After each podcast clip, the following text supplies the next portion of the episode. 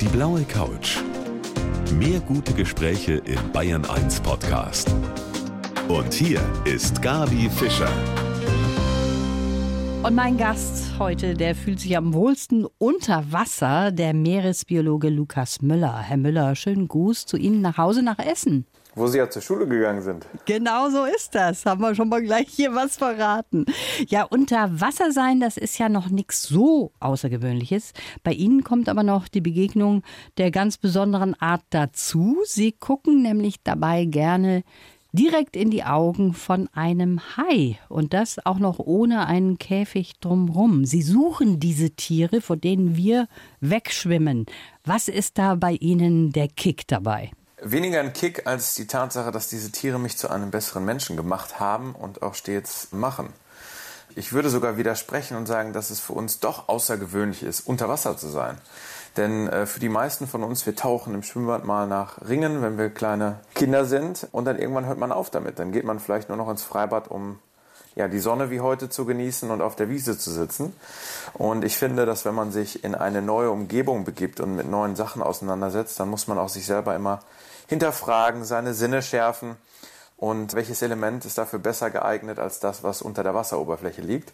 Und dann sind die Haie natürlich noch ein, ein i-Tüpfelchen auf dem Ganzen und verpassen der Erfahrung einen ein Pfeffer. Ja, das kann man wohl sagen. Pfeffer ist genau richtig. Sie haben jetzt eine Stunde Zeit, uns ein bisschen näher an diese Tiere auch ranzuführen, vor denen ja doch die meisten von uns tatsächlich Angst haben. Ich freue mich sehr, dass Sie bei mir hier auf der blauen Couch, wenn auch in Essen, sitzen. Schön, dass Sie da sind. Danke, dass ich hier sein darf.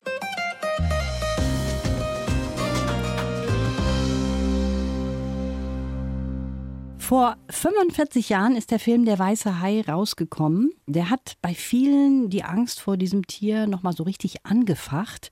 Mein Gast heute, der Meeresbiologe Lukas Müller, ist noch ein junger Hupfer, ist noch nicht einmal 30 Jahre alt, aber Sie kennen den Film? Ich kenne den Film. Der hat auch bei mir, als ich den das erste Mal gesehen habe, damals auf Kabel 1, nachts, ohne die Erlaubnis meiner Eltern, eine gewisse Furcht ausgelöst, aber ich glaube, dass wir größtenteils schon über dieses Bild des weißen Hais hinausgekommen sind. Ich glaube, dass der damals für eine ganze Menge Trauma gesorgt hat und der Hai war ein fremdes Tier, nicht so populär wie, ich sage jetzt mal, der Löwe. Und über die letzten 10, 20 Jahre, glaube ich, haben wir einen Großteil dieser doch ziemlich schlechten Porträtierung dieses faszinierenden Tiers überkommen.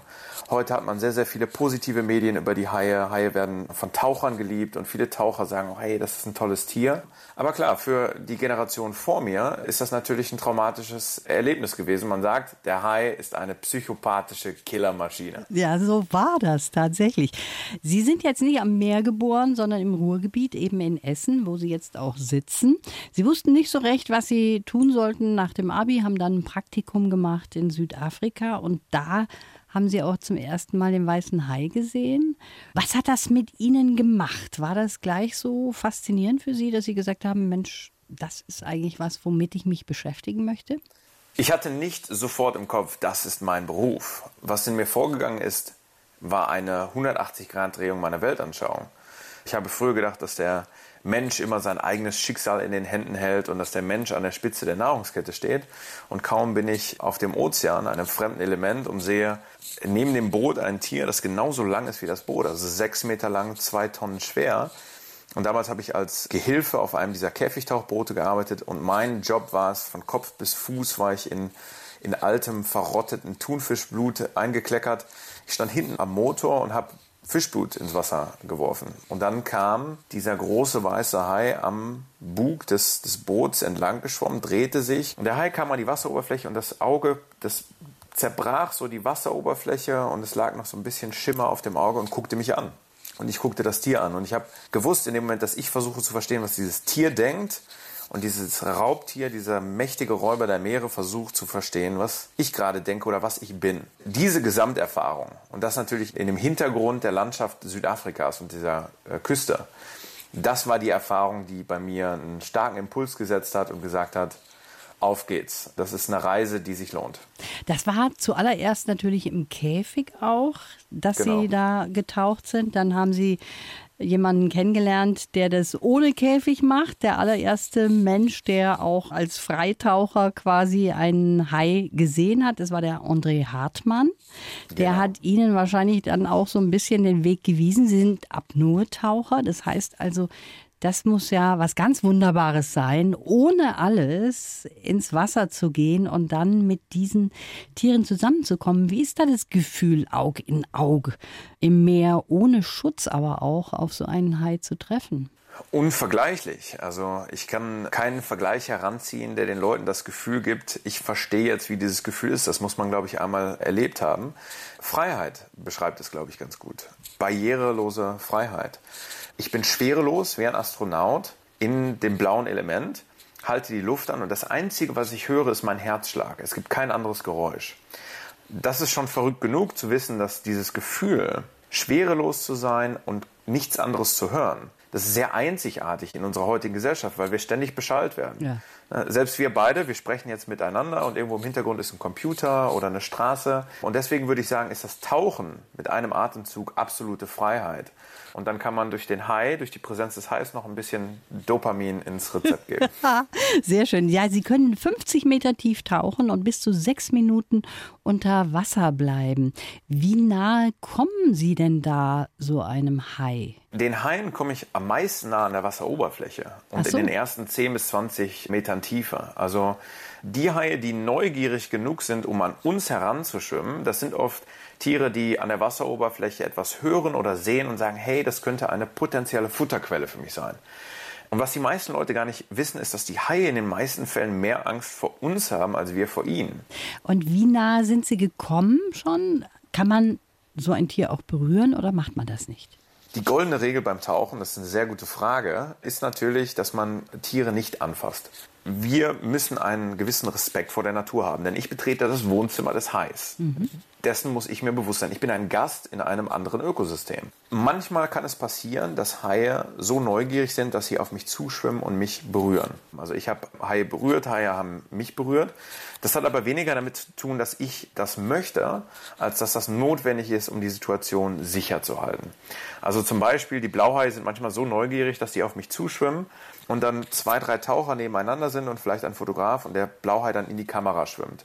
Das lasse ich den Blauhai machen. Der Blauhai merkt, okay, das ist nichts zu fressen, fühlt sich dann wohl und schwimmt weiter. Ich würde aber jetzt nicht auf einen Hai zuschwimmen oder ihn anfassen und ich finde das auch ja, schade, dass viele Taucher sich heute dazu verleiten lassen, für Social Media, für Instagram sich an die Haie dranhängen, an die Rückenflosse, um mehr Klicks zu kriegen. Ja, das ist irgendwo respektlos, ne, wenn man das so hört.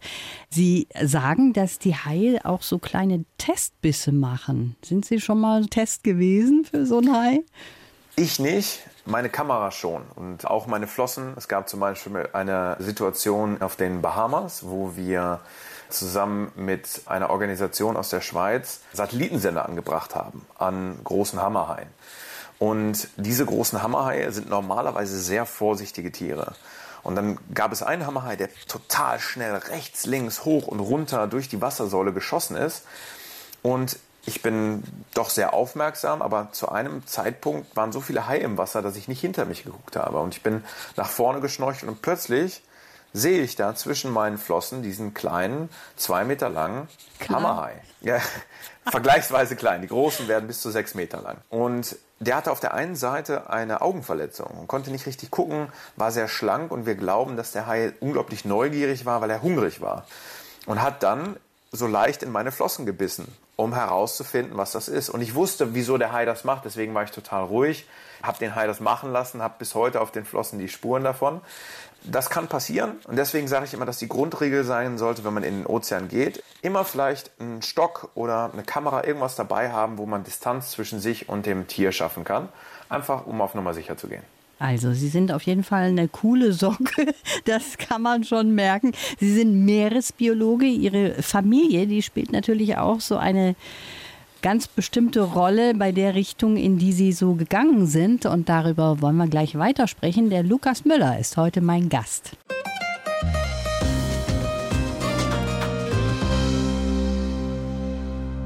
Wer wegschwimmt, ist Beute. Das ist die Regel von dem Meeresbiologen Lukas Müller bei seinen Begegnungen mit Haien. Er ist heute mein Gast. Oder es müsste einem gelingen, Lukas, so ein Tier auf den Rücken zu drehen, denn dann fällt es in Tiefschlaf. Das ist so ein bisschen ähnlich wie so ein Wachkoma. Das machen sie nämlich, um da Peilsender anzubringen. Wie schnell geht denn das eigentlich? Vor allen Dingen, wie schafft man das, so ein Tier auf den Rücken zu drehen? Das dauert ein bisschen. Wenn man den Hai einmal am Boot hat, dann geht das relativ zügig. Das Phänomen, von dem du gerade gesprochen hast, das ist die tonische Immobilität. Und zwar, man muss sich das vorstellen, wie paaren sich denn Haie? Das Männchen beißt dem Weibchen vorne in die Kiemen, biegt sich dann und dann findet die Begattung statt. Aber in den meisten Fällen müssen Haie immer schwimmen, um Sauerstoff zu bekommen. Und man glaubt, dass Haie über die Jahrtausende diesen evolutionären Mechanismus entwickelt haben, dass wenn die einmal zusammen, ich sag mal, verwoben sind und sich gebissen haben, dass sie dann zusammen in die Tiefe sinken, solange die Begattung stattfindet und erst dann wieder anfangen zu schwimmen. Und deswegen glaubt man, dass wenn man Haie auf den Rücken dreht, die dann in diese tonische Immobilität, man kann sich das ein bisschen wie Hypnose vorstellen, wie so ein Schlafkoma. Okay. Ähm, genau, das ist für den Hai überhaupt gar nicht schädlich, wenn wir den umdrehen und dann Untersuchungen an ihm durchführen. Aber man sollte es natürlich auch nicht zum Spaß machen, mhm. sondern höchstens zu Naturschutz- und Forschungszwecken. Aber das erlaubt uns natürlich, wenn man das mal vergleicht zum Löwen, der Löwe, der muss sediert werden, wenn man den in einem Nationalpark untersucht oder auch in einem Zoo oder vom Veterinärsarzt. Und bei uns, wir haben das Glück, dass die Haie diesen Mechanismus haben. Dann dreht man den um und dann sitze ich plötzlich neben einem dreieinhalb Meter Bullenhai, der kurz vorher noch total aggro war und gesagt hat, hey, bleib mir weg, ich möchte nicht untersucht werden und ist total ruhig. Und wenn wir dann unsere Untersuchung gemacht haben, schwimmt der Hai auch ganz entspannt wieder davon. Das machen wir uns zu nutzen, um die Haie dann zu studieren und dann zu schützen. Das würden sich manche Ärzte beim Menschen wahrscheinlich auch wünschen, auch dass wünschen, das ja. so gehen würde. So, bevor wir jetzt weitersprechen, lesen Sie uns mal den Lebenslauf vor, den wir für Sie geschrieben haben. Ich heiße Lukas Müller und ich will den Ozean retten. Wenn ich abtauche, dann senkt sich mein Puls und ich fliege durchs Wasser. Haie sind meine Lieblingstiere, seitdem ich drei Jahre alt war. Im Meer begegne ich ihnen aber auf Augenhöhe.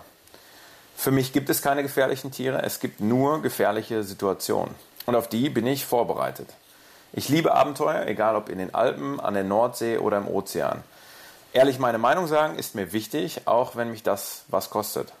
Ich will auch die Menschen, die vom Meer leben, für den Naturschutz begeistern, damit auch meine Enkel auf diesem Planeten genauso viel Spaß haben können, wie ich das tue. Und kommt das hin, Lukas? Das Was? kommt sehr gut hin, ja. ja. Ich glaube, das ist ein ziemlich akkurater Lebenslauf. Wenn ich euch bitten darf, dann würde ich den in der Zukunft selber benutzen. Ja, klar, natürlich. Ganz, ganz klar. Ja, die Liebe zu Haien, die haben Sie schon entdeckt. Da waren Sie drei Jahre alt mit Ihrer Familie im Urlaub auf Menorca. Was ist da passiert? Was ist da passiert? Da ist was ganz Normales passiert. Für uns Deutsche ist das total außergewöhnlich, aber für die Menorquiner und die Bewohner der Balearen ist das seit Hunderten von Jahren normal. Denn um die Balearen herum gibt es im Mittelmeer allgemein Haie. Unter anderem die Blauhaie. Diese schlanken, eleganten, zwei Meter langen Raubtiere, die für uns total ungefährlich sind. Und damals in diesem Ferienapartment standen wir an der Balustrade und ich habe mich da festgehalten. Und plötzlich sagte meine Mutter, ey, da vorne ist was. Ralf, sagte sie zu meinem Vater, da ist was, da kommt so ein Schatten. Und früher oder später merken dann beide, dass das ein Hai ist. Und unten war dann Attention, Attention, Tiburon, Tiburon. Und dann sind alle aus dem Wasser gerannt, die Deutschen und Engländer natürlich mit ihren roten Rücken als Erste. Ja, und dann standen meine Mutter und ich oben an der Balustrade mit meinem Bruder und guckten uns das an. Und ehe meine Mutter sich versah, war mein Vater schon mit Equipment diese Steiltreppe und Küste runtergerannt und auf dem Weg zum Hai, um mhm. diesem Fisch nahe zu kommen. Und das war ja nicht nur eine spannende Familiengeschichte und auch eine spannende Situation, wo ich das erste Mal gesehen habe, dass Menschen uh, Angst, unglaubliche Angst vor einem Schatten hatten. Ich habe das Tier ja noch nicht mal klar gesehen. Mhm. Und dann gleichzeitig zu sehen, wie mein Vater, den man ja als Idol hat und vergöttert, da runterrennt und der Einzige ist, der keine Angst hat vor diesem Tier, war definitiv eine prägende Erfahrung. Und natürlich auch toll, dass ich heute in Menorca tauchen darf und Leuten das Freitauchen dort beibringe und dieses Ökosystem heute als Meeresbiologe erforschen darf. Und nicht nur das, Sie haben auch ein Herzensprojekt. Darüber haben wir noch nicht gesprochen, aber davon wollen wir noch was hören in unserem Talk hier auf der blauen Couch von dem Meeresbiologen Lukas Müller.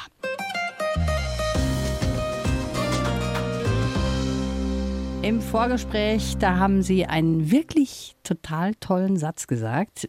Wenn du den Hai siehst, dann ist das eine Verbindung, die durch dein Gehirn, dein Herz, deine Knochen, in jede Zelle deines Körpers geht. Das klingt nach einer ganz intensiven Erfahrung. Wir müssen, um im Ozean zu überleben, alle unsere Sinne einsetzen. Und wir leben heute in einer urbanen Landschaft, die es uns häufig nicht erlaubt, alle unsere Sinne einzusetzen. Und wenn man überlegt, was Menschen alles für tolle Dinge tun können, ob das Klettern ist oder aus einem Flugzeug springen oder Instrumente spielen oder tolles Essen kochen, dann benutzen wir in den meisten Fällen immer nur ein oder zwei oder drei Sinne für ganz spezifische Aufgaben. Und bin ich im Ozean, bin ich teilweise auch überfordert. Ich muss die Luft anhalten, es ist ein fremdes Tier um mich herum, die Sonnenstrahlen kommen rein, dreidimensionale Orientierung, wo ist das Boot, wo ist mein Tauchpartner.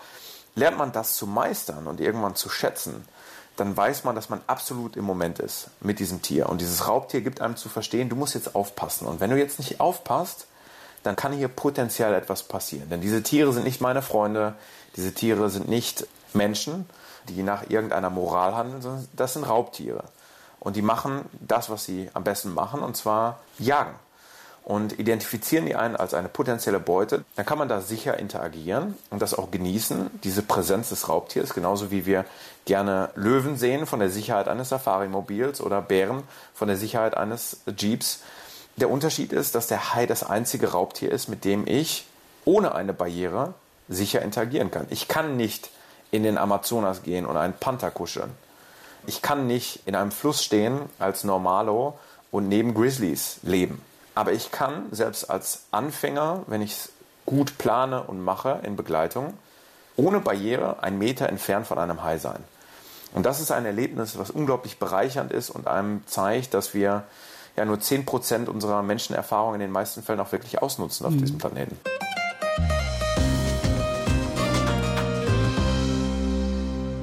Er liebt Tiere, vor denen wir zunächst einmal einfach nur Angst haben. Mein Gast heute, der Meeresbiologe Lukas Möller, nämlich Haie. Wir sind jetzt auch mal per Du, weil wir jetzt alles durcheinander gemacht haben in der letzten halben Stunde. Jetzt bleiben wir bei dem Du. Kommen wir doch mal zu sprechen darauf, dass es doch viele unterschiedliche Haie gibt, viele unterschiedliche Arten, über 500 glaube ich. Viele sind vom Aussterben auch bedroht. Nehmen wir mal ein paar raus, Lukas, und du sagst ein paar Sätze dazu, um uns zu erklären, was das für eine Sorte ist. Der Tigerhai zum Beispiel. Ja, der gestreifte Räuber, ein Allesfresser. Also man hat Tigerhaien schon äh, gesehen, wie die Vögel fressen, wie die Schildkröten knacken, wie die sich an Walen bedienen. Ein Generalist, so nennen wir die. Das heißt, unglaublich flexibel, lebt bis zu 1000 Meter Tiefe und dann auch wieder an der Wasseroberfläche. Groß, imposant, sechs Meter lang, für den Menschen potenziell gefährlich, aber praktischerweise, wenn man mit ihm taucht, ein wundervoller Hai, mit dem man tauchen kann, denn er ist neugierig, er kommt an einen herangeschwommen und wenn man dann vernünftig reagiert, dann kann man mit diesem Giganten der Tiefe tolle Erfahrungen haben. Wie du das so sagst, mit so einem Riesentier. Na gut, der Hammerhai? Der Hammerhai ist wie von einem anderen Planeten. Mysteriös, schüchtern, hat die charakteristische Hammerkopfform, die nennt man auch Cephalofoil.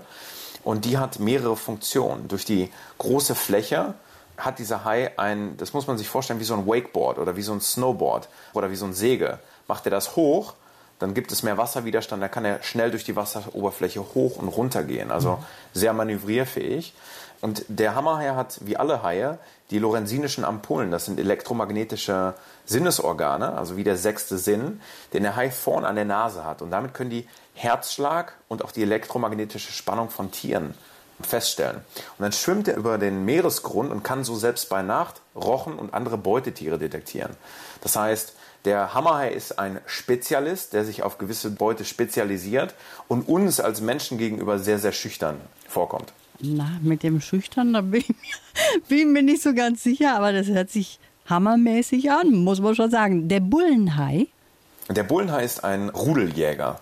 Wir sagen mal, das sind die Wölfe des Meeres, denn Bullenhaie trifft man selten allein. Der Bullenhai hat sehr, sehr kleine Augen. Das heißt, häufig müssen Bullenhaie nah an einen Menschen heranschwimmen, um zu erkennen, was er ist.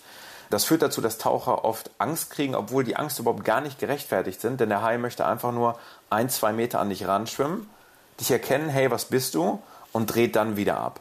Das Besondere am Bullenhai ist, der Bullenhai kann im Süßwasser, Salzwasser und auch im Brackwasser leben. Und Bullenhaie wurden mehrere hundert Kilometer in den Amazonas und auch in den Mississippi gefunden.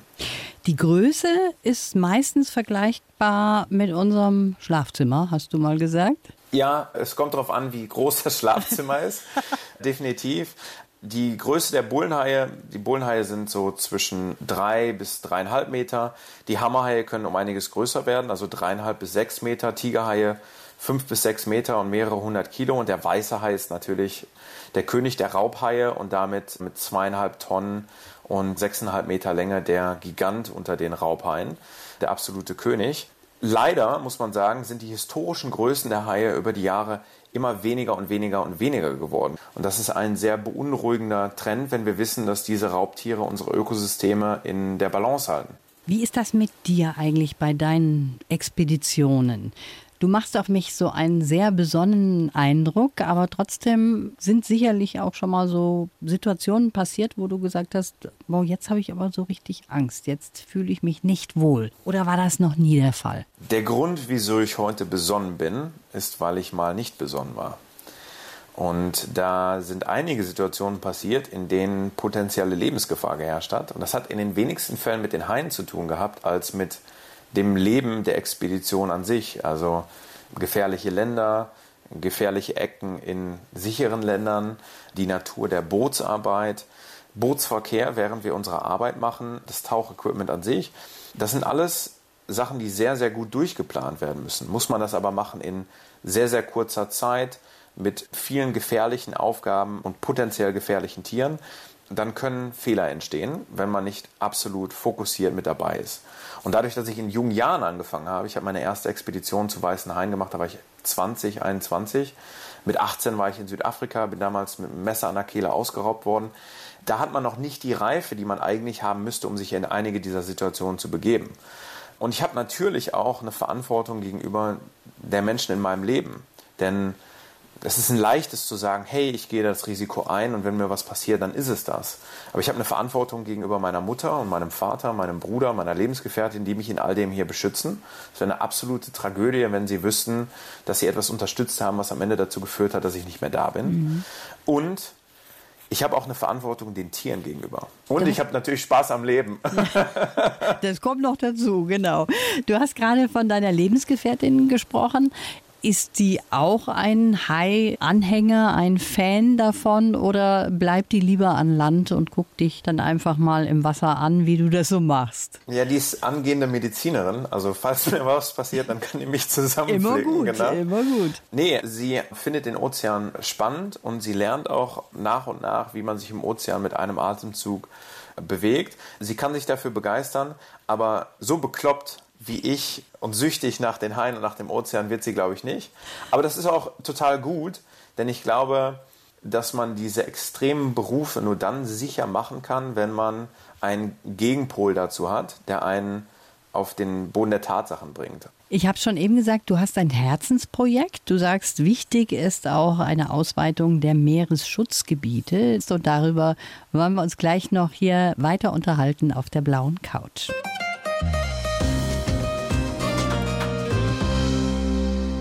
Er hat wirklich spannende Geschichten zu erzählen, der Meeresbiologe Lukas Müller, der heute hier bei mir auf der blauen Couch sitzt. Du drehst ja auch Filme unter Wasser, davon hast du eben schon erzählt, mit einer 360-Grad-Kamera und zeigst die auch Kindern, um da was zu bewirken. Ich möchte, dass jeder den Zugang zum Ozean findet, wie ich den finden durfte. Und es gibt meiner Meinung nach gerade keine Gleichheit an Möglichkeiten und an Chancen. Und Chancengleichheit kann nicht nur existieren in Form von, habe ich Zugang zu einer Schule oder habe ich Zugang zu gewissen Ressourcen, sondern es muss auch eine Chancengleichheit an Erfahrung existieren. Wir müssen jetzt Möglichkeiten finden, Fenster zu eröffnen, um der breiten Gesellschaft zu zeigen, was im Ozean stattfindet. Mhm. Denn der Ozean ist die Lunge unseres Planeten. Und diese 360-Grad-Kamera, die erlaubt mir halt, das einzufangen in 360 Grad, sphärisch, was ich unter Wasser erlebe und dann das durch eine VR-Brille oder durch ein Telefon den Kindern in einer interaktiven Form näher zu bringen. Und die Reaktion ist natürlich sehr emotional. Ich habe geweint, die Kinder haben geweint, wenn sie das erste Mal so eine Brille aufsetzen und dann sich umschauen und diese ja. Tiere sehen. Diese Technologie ist noch sehr rudimentär, aber wir hoffen natürlich, dass wir in Zukunft diese Kinder mit auf Expedition nehmen können, auch wenn digital. Kommen wir mal zu der deutschen Organisation Ocean Wildlife Project. Was ist das für ein Projekt? Das Ocean Wildlife Project ist ein gemeinnützig eingetragener Verein und setzt sich ein für die Ausweitung von Meeresschutzgebieten und macht das, indem es gezielte Förderung von Forschungsprojekten unterstützt und unterstützt jetzt zum Beispiel das Projekt Blaue Savanne unten in Mosambik, ein ganz tolles Meeresschutzgebiet. Und da haben wir über die letzten zwei Jahre seit der Gründung des Vereins unglaublich viel äh, erreichen können und sind selbst schockiert, wie effektiv manchmal ja, kleine Organisationen heute äh, sein können. Wie kann man das jetzt unterstützen, dieses Projekt beispielsweise als Otto Normalverbraucher? Was kann ich tun? Spenden wahrscheinlich sind immer willkommen. Was gibt es sonst noch? Ja, das ist sehr nett, dass du das so direkt fragst. Wir sind total happy über jede Spende. Und in den meisten Fällen freuen wir uns am meisten sogar über wiederkehrende Spenden, selbst in ganz kleinen Beträgen. Also wir haben Kinder, die spenden 1,12 Euro im Monat, haben wir ein kleines Mädchen von ihrem Taschengeld. Mhm. Dann haben wir aber auch Leute, die sagen, hey, ich kann mir ein bisschen mehr leisten und ich bin vielleicht Taucher oder Wassersportler und bin im Ozean verbunden. Und dann haben wir natürlich Patenschaften. Also ich platziere für meine Forschung Sender an den Bullenhaien in Mosambik, um dann zu verstehen, wo leben die Tiere denn. Und da kann man zum Beispiel eine Patenschaft übernehmen und sagen, hey, ich möchte einen Hai adoptieren und dem einen Namen geben. Also wir haben dann zum Beispiel eine Frieda, Frieda der Bullenhai, der jetzt durch Mosambik schwimmt und konnten jetzt der Patin der Frau Albrecht ja, präsentieren, was dieser Bullenhai gemacht hat über die letzten zwölf Monate. Das heißt, heutzutage ist es im Naturschutz auch möglich, das Ganze ein bisschen interaktiver zu gestalten und persönlicher. Und da kann man äh, definitiv ganz einfach über die Website Unterstützer werden. Tolle Ideen, finde ich. 96 Prozent des Ozeans sind ungeschützt. Das müssen wir einfach mal feststellen. Ne? Und da möchtest du mit deinem Projekt auch was tun dran. Du möchtest eine Ausweitung dieser Meeresschutzgebiete. Jetzt ist ja im Moment nichts mit Fernreisen, Lukas. Was heißt das? Du bist unglücklich zu Hause? Nee. Nein, ich sitze natürlich nicht einfach nur zu Hause. Zwar musste meine Expedition nach Mosambik vor einem Monat abgesagt werden, aber ich hatte letztes Jahr schon geplant, eine Freitauchexpedition durch die Alpen zu machen. Das heißt, die nächsten zehn Tage werde ich in den Alpen unterwegs sein und einfach mal zu zeigen in den deutschen Medien, dass man in den Alpen auch Abenteuer erleben kann und nicht dreimal um die Welt fliegen muss. Denn auch ich als Haiforscher muss mich fragen, ist jeder Flug notwendig? Denn mehr CO2, mehr Erderwärmung bedeutet auch, der Ozean wird wärmer und wir haben mehr Korallen, die dann durch die Erwärmung absterben. Das heißt, das mache ich die nächsten zehn Tage in den Alpen. Da freue ich mich schon sehr drauf. Auf eine schöne Brotzeit auf der Alm. Danach geht es für eine Forschungsexpedition auf die Azoren. Dort werden wir in dieser blauen Wüste des Atlantiks die Blauhaie und die Mobula-Rochen studieren. Da haben wir neuartige Sender, die wir dort ausprobieren. Und hoffentlich, hoffentlich, hoffentlich, ich drücke die Daumen, kann ich dann wieder durch Südafrika und Mosambik zurück zur blauen Savanne, um dort meine Arbeit fortzuführen. Wir alle müssen uns in Covid adaptieren. Aber manchmal ist es auch ganz gut für den Frühjahrsputz. Ich habe drei Monate lang meine ganzen Daten der letzten Jahre analysieren können und neue Sachen rausgefunden. Von daher, man macht das Beste draus. Man muss das Beste draus machen, da hast du vollkommen recht. Ja, wir sind jetzt schon am Ende angekommen. Das war sehr schön mit dir. Du hast uns mitgenommen in deine Unterwasserwelt und uns so vieles erzählen können. Ich drücke dir die Daumen für dein Projekt. Ich wünsche dir alles Gute. Danke fürs Gespräch. Vielen Dank an euch und ich muss mich auch nochmal bedanken, dass ihr diesem Ganzen ein Forum gibt. Denn nur wenn es Interesse in der Gesellschaft gibt und auch in den Medien für die Haie, gibt es auch eine Chance, dass die weiter existieren. Deswegen danke an die blaue Couch. Sehr gerne. Die blaue Couch, der Bayern 1 Talk als Podcast, natürlich auch im Radio. Montag bis Donnerstag ab 19 Uhr.